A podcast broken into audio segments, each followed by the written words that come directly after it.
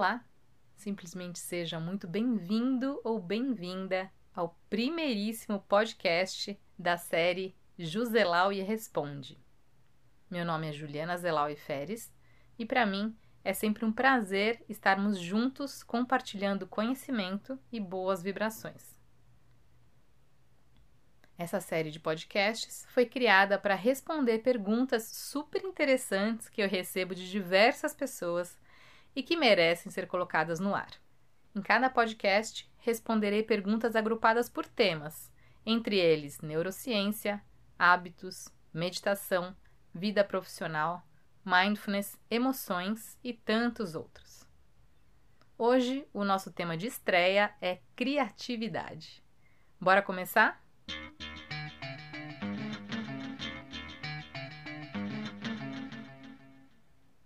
Primeira pergunta que vou responder foi feita por uma jornalista da revista Sorria. A pergunta é: A gente fala muito de criatividade, mas como podemos definir ser criativo? Tem a ver com inventar coisas extraordinárias? Ou fazer pequenas coisas de uma maneira diferente ou de um jeito que o outro não faria? Bom, vamos lá. Criatividade é a capacidade de criar, de ser engenhoso, de ser inventivo. Então, não necessariamente ela precisa ser uma grande inovação. Basicamente, ela se trata do potencial de criação e ela envolve não só as artes, mas também todas as áreas do conhecimento humano, seja linguística, ciências exatas, humanas, biológicas, além de todas as soluções que a gente dá para os nossos desafios do dia a dia. Então, por exemplo, quando o engenheiro precisa solucionar um problema estrutural, ele precisa usar a sua criatividade. Da mesma forma que uma criança, ao dar uma nova função para um objeto, como por exemplo pegar um prato e colocar ele como se fosse um chapéu. Uma pessoa, ao adaptar uma receita culinária, também está sendo criativo. Ou um médico, ao buscar a cura para uma determinada doença.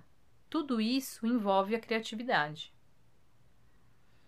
Aí outra pergunta. Ser criativo é como um treino? Quanto mais eu sou criativo, mais eu consigo ser?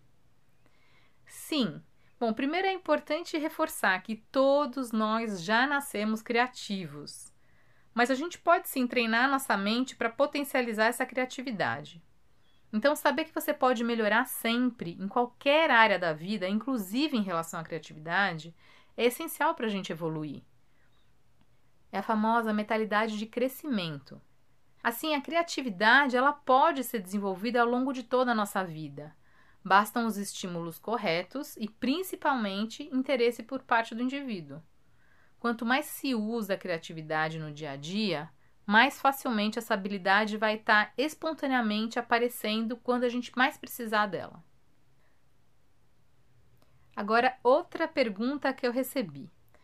Muitas vezes eu tenho um trabalho mais burocrático e que não permite que eu faça muito além do que me pedem. Então, como ser mais criativa no trabalho? Bom, para ser criativa no trabalho ou criativo, é importante que você esteja atento para estabelecer conexões entre diferentes conhecimentos e informações que estão aparentemente desconectadas. Então, mesmo nos trabalhos mais burocráticos, é possível sim ser criativo. Além disso, conversar com pessoas de diferentes áreas e experiências, estar aberto para as novas possibilidades, ser flexível, curioso, não ter medo de errar, gostar de experimentar e observar um problema sob uma nova perspectiva são atitudes que favorecem a criatividade no trabalho. Dessas, não ter medo de falhar é uma das mais fundamentais, porque a raiz de toda a criatividade é a liberdade quando existem limites muito rígidos dentro da organização, sejam eles processuais, financeiros ou culturais, por exemplo, no caso daquelas empresas que rechaçam demais o erro, a criatividade é limitada, em alguns casos até inviabilizada.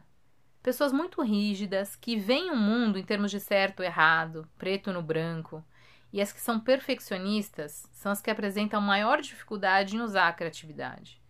Quando indivíduos com esse perfil viram líderes, eles dificultam até mesmo que outras pessoas da sua equipe sejam criativas. Eu costumo dizer que perfeito é inimigo do feito. Em relação à criatividade, isso é especialmente verdadeiro.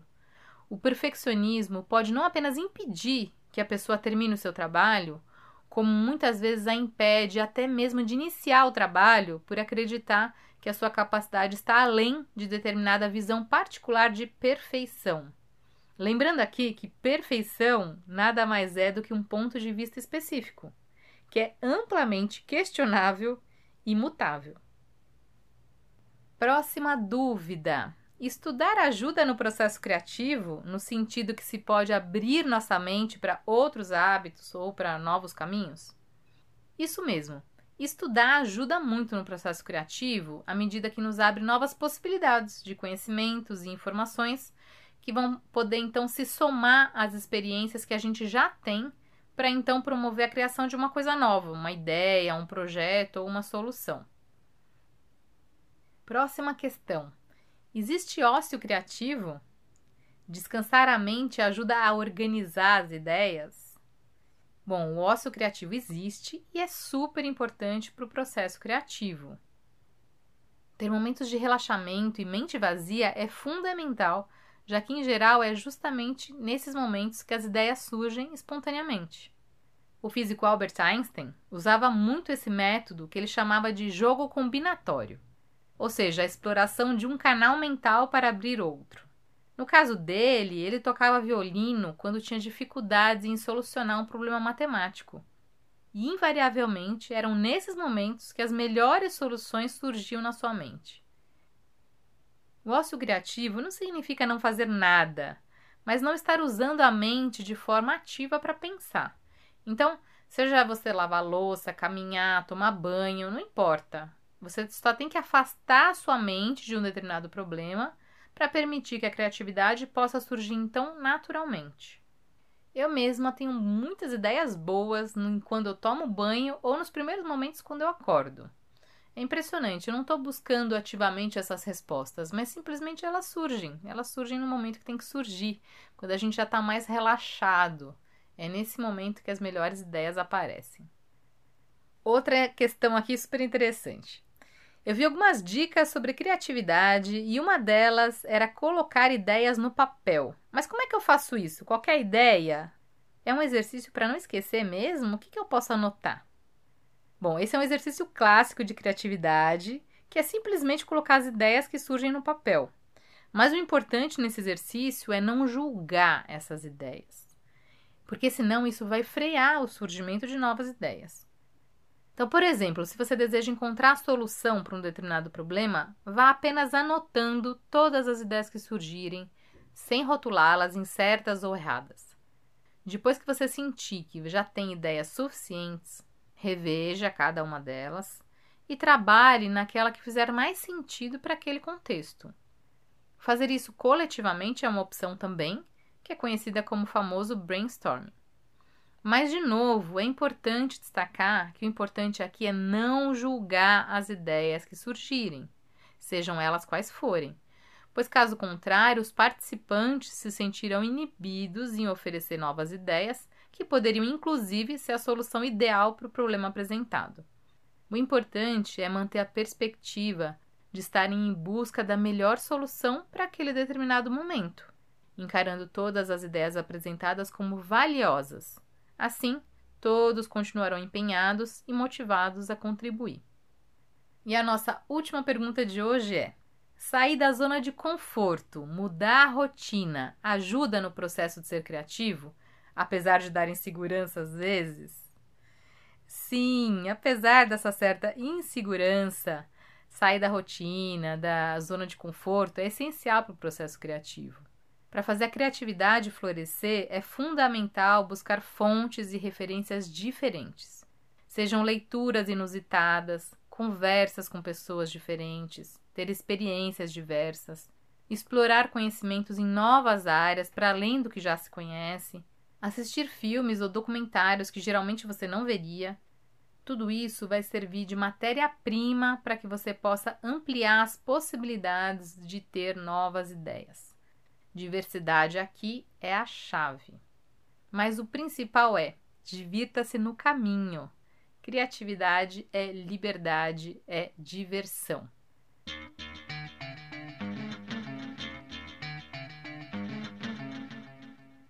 Se você tiver dúvidas, comentários ou quiser compartilhar a sua experiência, coloque aqui nos comentários que eu vou adorar saber.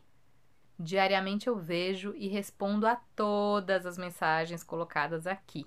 Isso ajuda muito nós professores e também a toda a nossa comunidade. E eu amo essa troca. Simplesmente seja você e seja muito, muito feliz. Até a próxima!